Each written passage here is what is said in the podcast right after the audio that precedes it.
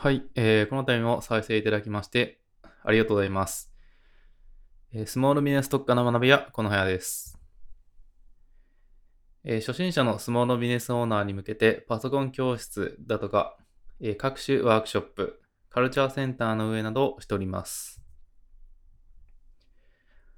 で今回のテーマですね、えデジタルコンテンツとは、労働集約から知識集約に移行するための手段というテーマでお話ししていきたいと思います。で、まあ、こんなことを思っていませんかということで、えー商品を売れば売るほど忙しい。この状況をどうにかしたい。まあ、こんな方いると思います。で、一つの解決策として、自分のノウハウを動画コンテンツ化して販売。こういう手法があります。まあ、つまりデジタルコンテンツというものですね。でデジタルコンテンツのメリットとしましては、えーレバレッジをかけられる。対応できる人数に限界というものがないですね。そのレバレッジっていうのが、購入者が何人いようが自分のロームは一切変わらないという、そういう状態になります。例えばコンサルとかセミナーといったサービスは自分自身が動かなければなりません。で、対応できる人数にも限界がありますね。コンサルティングも、まあ時間とかですね、の兼ね合いで対応できる人数にも限界があります。まあ、セミナーも同じ、忙しいですね。で、デジタルコンテンツというのは、まあ、こういうものですっていう説明なんですけど、まあ、テキストと音声、動画の3つがあります。まあ、テキストはですね、PDF のファイルですね。あと、電子書籍ですね。まあ、そういうものになります。まあ、一番有名なのは PDF ですね。で、音声は MP3 形式のデータですね。で、動画というのは MP4 形式のデータ。で、まあ、データを渡すってことはあまりないので、動画視聴ページを販売する形になります。まあ、音声っていうのも、まあ、あまりですね、こう、まあ、最も有名なものとしましては動画なので、音声はあまりこう、販売されてるイメージがないんですが、一応そういうのもあります。程度でいいです。メインとなってくるのは、まあ動画、まあ、もしくはテキストですね。まあ一番、こう、有名どころというか、販売している方が多いのは、主に動画だと思ってください。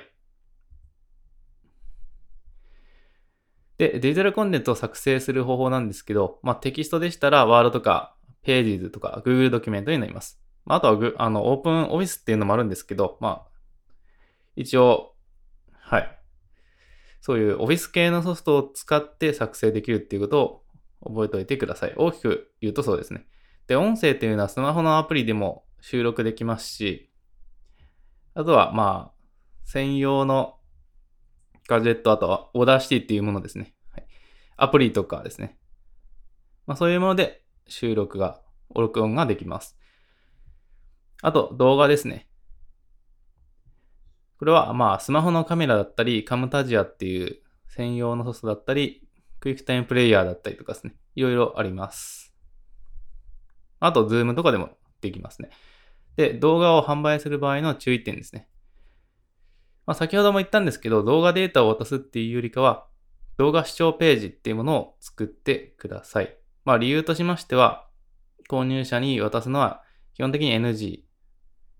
なんでかというと、動画のファイルデータ結構大きいんですね。なので、えー PC のその容量をですね、圧迫してしまいます。あとダウンロードに時間がかかったりとか、結構トラブルになりがちなんですね。まあそれと、まあ動画共有サイトにアップして、その共有 URL を案内すればいいんじゃないかっていうふうに考えるかと思うんですけど、これは不十分ですね。まあ特別感がないからです。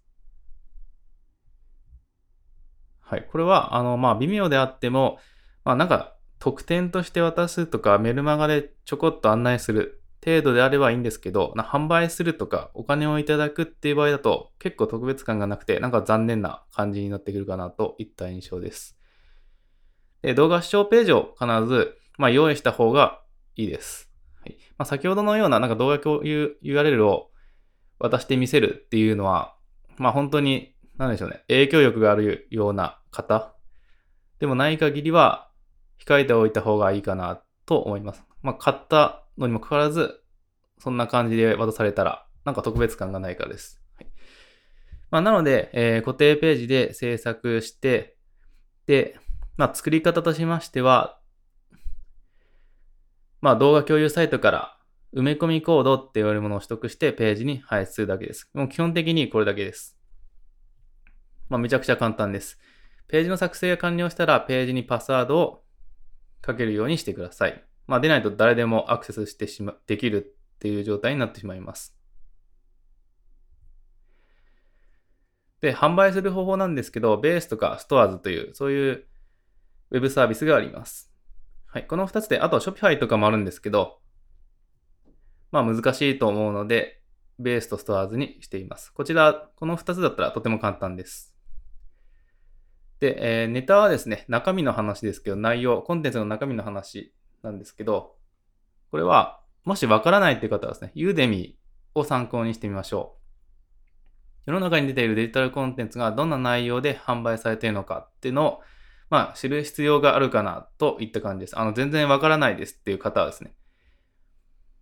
で、大手のサイトを見てみると、どういったコンテンツを作成したらいいのかっていうのが、まあ、見えてくるかなとそういった意味合いで言っています。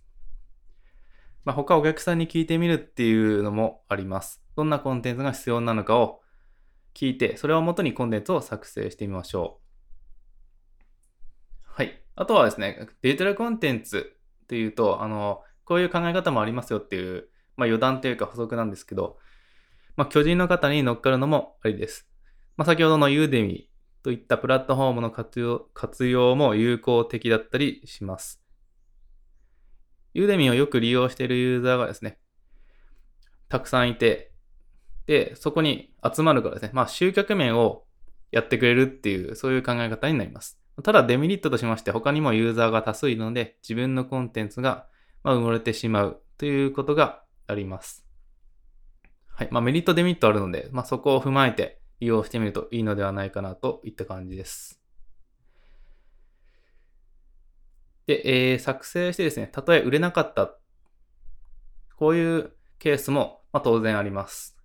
たとえ売れなかったとしても、無料オファーで使ったりとかですね。で、他のなんかセミナーとかの商品の、まあ、特典として活用できるっていうことがあります。なので、あの、絶対的に失敗というか無駄だったっていうことはありません。いや、むしろ作ることでスキルが身につきます。内容ですね。内容を考えたりとかですね。自分のノウハウを言語化したりだとかですね。他にもワードプレスで動画視聴ページを作るっていうこともそれに該当しますし、まあ、とにかくスキルが身につくのし、えー、失敗したもですね、失敗したとしても、なんか特典とか他にも使い道があるので、絶対的な失敗っていうのはありませんよっていう話になります。えー、ということで、この度も再生いただきましてありがとうございました。えー、スモールビジネス特化の学びはこの部屋でした。